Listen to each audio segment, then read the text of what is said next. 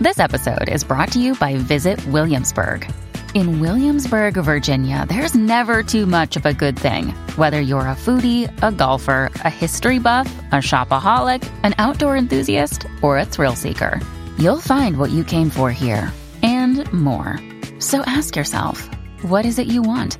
Discover Williamsburg and plan your trip at visitwilliamsburg.com. This episode is brought to you by Shopify. Forget the frustration of picking commerce platforms when you switch your business to Shopify, the global commerce platform that supercharges your selling wherever you sell. With Shopify, you'll harness the same intuitive features, trusted apps, and powerful analytics used by the world's leading brands. Sign up today for your $1 per month trial period at shopify.com slash tech, all lowercase. That's shopify.com slash tech.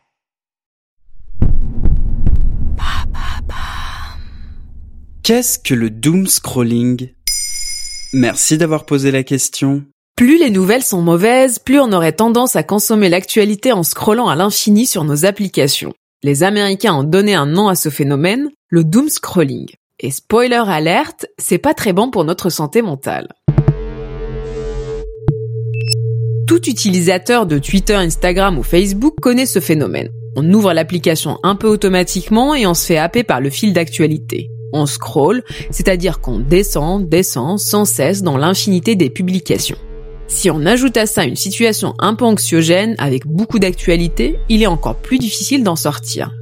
Pour décrire ça, un terme est apparu sur Twitter en 2018, le doom scrolling. Doom signifiant la ruine, la destinée tragique. Ah ouais, le scroll de l'enfer, quoi. Et comment ça s'explique? Le phénomène a été décrit par le site Fast Company et rapporté en français par le magazine L'ADN. Dans les périodes de crise comme celle de la Covid-19 ou bien des manifestations contre les violences policières, des attentats ou des mauvaises nouvelles climatiques, nous aurions besoin de donner du sens au monde qui nous entoure. Alors, pour obtenir des informations, nous nous tournons vers les médias et en 2020 notamment vers les réseaux sociaux. Vous vous rappelez de notre épisode sur la FOMO, la peur de manquer quelque chose? Il y a un peu de ça ici, sauf que ça concerne les informations. Le problème avec les réseaux, c'est que toutes ces informations nous arrivent sans tri préalable. Impossible pour notre cerveau de hiérarchiser et créer un récit cohérent. D'autant plus que les algorithmes ont tendance à nous enfermer dans une bulle de mauvaises nouvelles, nous obligeant à rester connectés. Laissez-moi sortir Au secours J'appelle la police Enfin, le piège ultime réside dans l'infinite scroll, le scroll infini. Si un journal papier ou un JT a une fin, le fil d'actualité de nos réseaux n'en a tout simplement pas. Et ça va de soi, la multiplication des mauvaises nouvelles n'est pas très bonne pour le moral. Le phénomène du grand méchant monde est décrit depuis les années 70. À cause des contenus violents que l'on peut voir à la télé, on a tendance à imaginer le monde plus dangereux que ce qu'il n'est réellement. Pour le doom scrolling, c'est pareil. Le monde extérieur devient hostile et génère au mieux quelques angoisses, au pire des dépressions. D'ailleurs, dès le début du confinement, les psys nous ont enjoint à nous couper de l'actualité plusieurs heures par jour. N'empêche qu'on a besoin de s'informer. D'ailleurs, les réseaux ont été essentiels pour l'organisation des manifestations contre les violences policières. C'est vrai. Des études ont d'ailleurs prouvé que les réseaux sociaux utilisés de manière responsable peuvent avoir des effets positifs sur la santé mentale.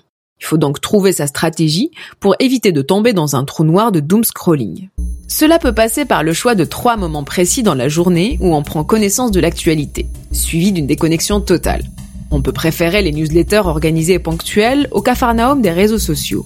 Mais aussi utiliser le mode noir et blanc pour éviter d'être hypnotisé par les couleurs chatoyantes d'Instagram.